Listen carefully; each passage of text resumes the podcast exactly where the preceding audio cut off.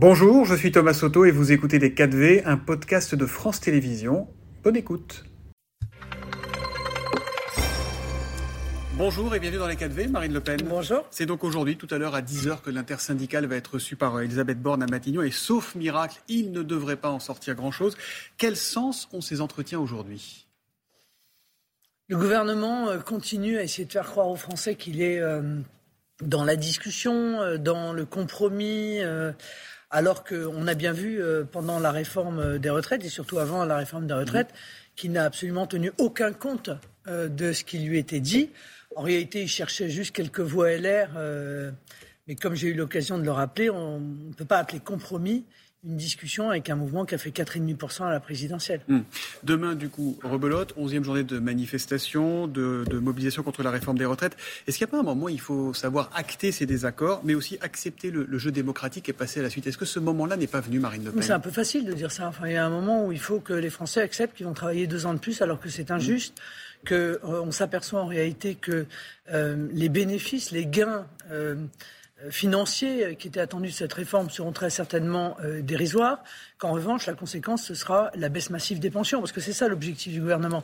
C'est en réalité faire baisser massivement les surcotes euh, qu'arrivaient à obtenir euh, un, certain nombre de Français, et euh, en revanche multiplier les décotes de pensions qui vont donc entraîner une baisse généralisée des pensions de retraite. Donc qu'il ne soit pas prêt à céder à cela, on peut l'entendre, on peut le comprendre. Maintenant, le combat n'est pas terminé. D'abord, il ne sera pas terminé. Il, sera terminé, parce que le Conseil... non, mais d'abord, il n'est pas terminé parce que le Conseil constitutionnel doit rendre une décision. Or, il a de très bonnes raisons de censurer mhm. ce texte notamment une jurisprudence que nous avons développée, nous, dans notre recours, je crois que nous sommes les seuls à l'avoir fait d'ailleurs, euh, et qui indique que le gouvernement euh, euh, a commis une erreur lourde de, de, procédure en quelque sorte, de hein, procédure, dans le détail, voilà. Exactement. Et, Mais si, si, le Conseil constitutionnel dit bon bah ça passe, j'ai pas grand chose à redire ou j'ai rien à redire, est-ce que ça sera la fin du match et après le rendez-vous sera électoral la prochaine fois Le rendez-vous sera électoral. Vous avez parfaitement raison de le dire.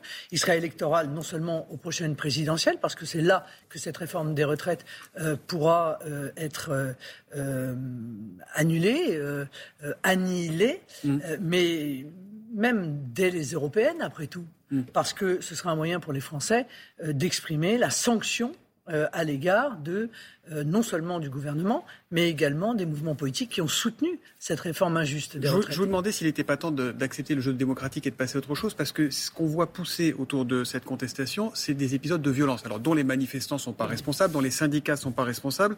Euh, par exemple, le, groupe Renaissance, le groupe macroniste à l'Assemblée, euh, va demander la création d'une commission d'enquête pour savoir d'où viennent ces violences, qui tire les ficelles, notamment les manifestations plus ou moins spontanées. Je vous vois sourire. Est-ce que ça veut dire que vous ne soutiendrez pas cette demande? Non, c'est pas. Bon, d'abord, merci de rappeler que la manifestation pacifique n'a rien à voir avec euh, les groupes euh, de casseurs, d'ultra-gauche, d'anarchistes que l'on connaît depuis des années et contre lesquels absolument rien n'est fait depuis des années. Donc le jeu démocratique, euh, la, manifestation pacifique fait partie en quelque sorte du jeu mm. démocratique. La preuve, c'est que c'est un droit qui est inscrit dans notre Constitution. Le reste est une volonté de déstabiliser, déstabiliser, les institutions. Moi, je veux bien que le groupe Renaissance fasse une demande de rapport, mhm. mais ils sont au pouvoir. Ouh, ils sont au pouvoir. Voilà. Donc normalement, ils ont l'intégralité déjà des éléments permettant de savoir Qu'est-ce qui se passe? Quels sont ces groupuscules euh, du bah, gauche? Et d'ailleurs, il y en a quelques-uns que Gérald Darmanin, dont, dont, il a annoncé la dissolution. Il y en a deux récemment. Je veux dire, depuis 2007, je crois qu'il y a 45 organisations euh, qui ont été, euh, contre lesquelles ont été prononcées une dissolution. Un seul était un groupuscule euh, d'ultra-gauche. Mhm. Et le dossier avait été tellement mal monté que je crois que le Conseil d'État a annulé cette dissolution. Ça veut dire qu'il y a une impunité de ces groupes. Vous accusez Gérald Darmanin de complaisance avec ces groupes ah, mais, mais pas seulement Gérald Darmanin, tous ceux qui l'ont précédé. En réalité, depuis Nicolas Sarkozy, ces groupes d'ultra-gauche ont utilisé pour discréditer euh, la contestation sociale, les mouvements euh, sociaux, le 1er mai et, l'ensemble des grandes manifestations de contestation. Donc euh, c'est une grosse responsabilité de, le gouvernement qui a utilisé ces groupes. C'est lourd de sens ce que vous dites ce matin. Oui, oui, c'est lourd de sens, mais enfin, ça a été révélé. Hein. Je vous rappelle que dans un livre de Patrick Buisson euh, sur euh, le mandat de Nicolas Sarkozy, il le dit très clairement. Euh, on laissait faire parce qu'il s'agissait de discréditer mm. le mouvement social. Je pense que il avait quelques comptes à régler, Patrick non, mais, Buisson, par ailleurs. Non, non, mais c'est pas le sujet. Je pense que cette utilisation des groupements d'ultra gauche s'est multipliée dans le temps. Il est temps d'y mettre fin mm. parce qu'on voit aujourd'hui s'hybrider euh, les, écologistes anarchistes, en quelque sorte, les mhm. écologistes radicaux et cette ultra-gauche, et on risque d'avoir de mauvaises surprises dans l'avenir. Si vous étiez au pouvoir, Marine Le Pen, comment feriez-vous pour réconcilier le pays, ce qui était la promesse originelle d'Emmanuel Macron? Le meilleur moyen de réconcilier le pays, c'est d'abord d'utiliser des outils qui sont des outils profondément démocratiques, qui euh, sont le référendum mhm. euh, et, la, et, la, mise en œuvre de la proportionnelle, pour que chaque Français se dise ma voix compte. Et, et bah, là, l'Assemblée est assez représentative du pays. non, elle ne l'est pas. Elle ne l'est pas assez. Et il y a encore des millions de Français dont le vote n'est pas euh, euh, reconnu en ce sens qu'ils n'ont pas de représentants à l'Assemblée nationale. Il faut que tous les Français soient représentés. Et puis, il faut encore une fois quand il y a une crise politique comme celle que nous vivons, il faut retourner au peuple. C'est lui le souverain, je le rappelle, c'est dans notre Constitution, c'est lui qui doit trancher. Or, Donc là, vous il y a un Emmanuel Macron du référendum. À, dissoudre il y a un, référendum Il y a deux possibilités. Soit on utilise le référendum, dont je rappelle qu'il n'a pas été utilisé euh, depuis qu'il a été euh, euh, comment dire, rejeté mmh. d'un revers de la main en, en, en 2005. Bon, et, et la dissolution.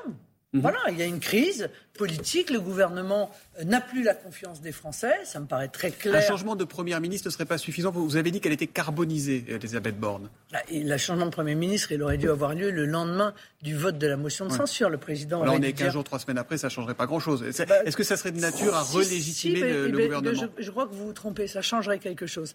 Parce que s'il l'avait fait le lendemain de la motion de censure, le président aurait lancé un signal aux Français en disant J'ai entendu que vous n'avez plus confiance dans ce gouvernement parce que vous vous êtes exprimé au travers de vos représentants. Mhm. Là, maintenant, s'il le fait, eh bien, on dira c'est la conséquence des violences mm. qui euh, se sont développées dans la rue. Donc ça n'aurait pas le même sens politique. C'est le pire, euh, euh, je crois, signal que peut lancer le président de la République. C'est le même, d'ailleurs, qui avait été utilisé au moment des Gilets jaunes. Il a fallu des violences pour que le président euh, fasse mine d'entendre les Français. Euh, c'est dommage parce qu'il n'entend pas les bons du coup. Je ne sais pas si vous avez vu le, tag géant représentant Emmanuel Macron en Adolf Hitler euh, qui, était, qui a été peint sur une façade à, Matignon, à Avignon. Pardon. Est-ce que ça ne vous inquiète pas de voir qu'on en arrive là à des choses pareilles? Est-ce que ça ne devient pas dangereux pour la démocratie? Je note, ça fait 40 ans que nous sommes victimes de ce genre de caricature sans que ça n'émeuve personne. Hein. Voilà. Donc moi, je trouve ça euh, euh, objectivement très contestable, très critiquable, parce qu'on fait référence à une période de l'histoire qui est une période absolument euh, dramatique. Là, c'est la fonction qu'on attaque quand même. Absolument dramatique. Et donc, mais il existe dans notre pays, c'est vrai, euh, une tradition euh, de caricature dont j'ai été euh, moi-même très souvent mm. victime, faut le mm. dire. Gérald Darmanin, qu'on évoquait, a détaillé avec Éric Dupont-Moretti hier les moyens supplémentaires importants qui ont été affectés à la lutte contre le trafic de drogue à Marseille. Et pourtant, la ville est prise dans une logique de vendetta, pour reprendre les termes de la, la procureure de la République. Allusion au règlement de compte qui ont déjà fait 14 morts là-bas depuis, le, depuis début janvier. Comment mettre fin à ces, à ces guerres de territoire qui envoient régulièrement des gens et des jeunes au cimetière, Marine Le Pen? Bon, euh, je vous rappelle qu'Emmanuel Macron était allé en août 2021 de mémoire. Septembre, euh, ou en septembre, euh, pour annoncer un grand plan. 150 millions. Ça s'appelait Marseille en grand. en l'occurrence, c'est Marseille en grand banditisme, hein, parce que rien n'a échangé. Et pour une raison simple, c'est que la philosophie est mauvaise.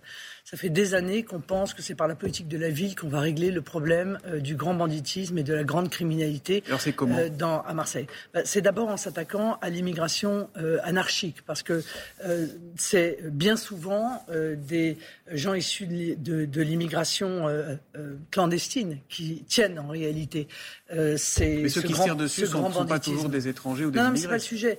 Bah c'est eux qui tiennent le grand banditisme. Donc, si on n'arrête pas l'immigration massive et anarchique, eh bien, euh, on fait venir en fait des soldats de, ces réseaux, de ces réseaux pas, de drogue. par des petits clandestins dans leur coin, c'est des réseaux internationaux qui sont gérés de l'étranger. Oui, mais c'est pas, pas un problème d'immigration clandestine en France. Oui, d'accord, mais vous imaginez bien que les petits soldats qui sont sur le terrain, ce sont très souvent des étrangers en situation irrégulière. Voilà.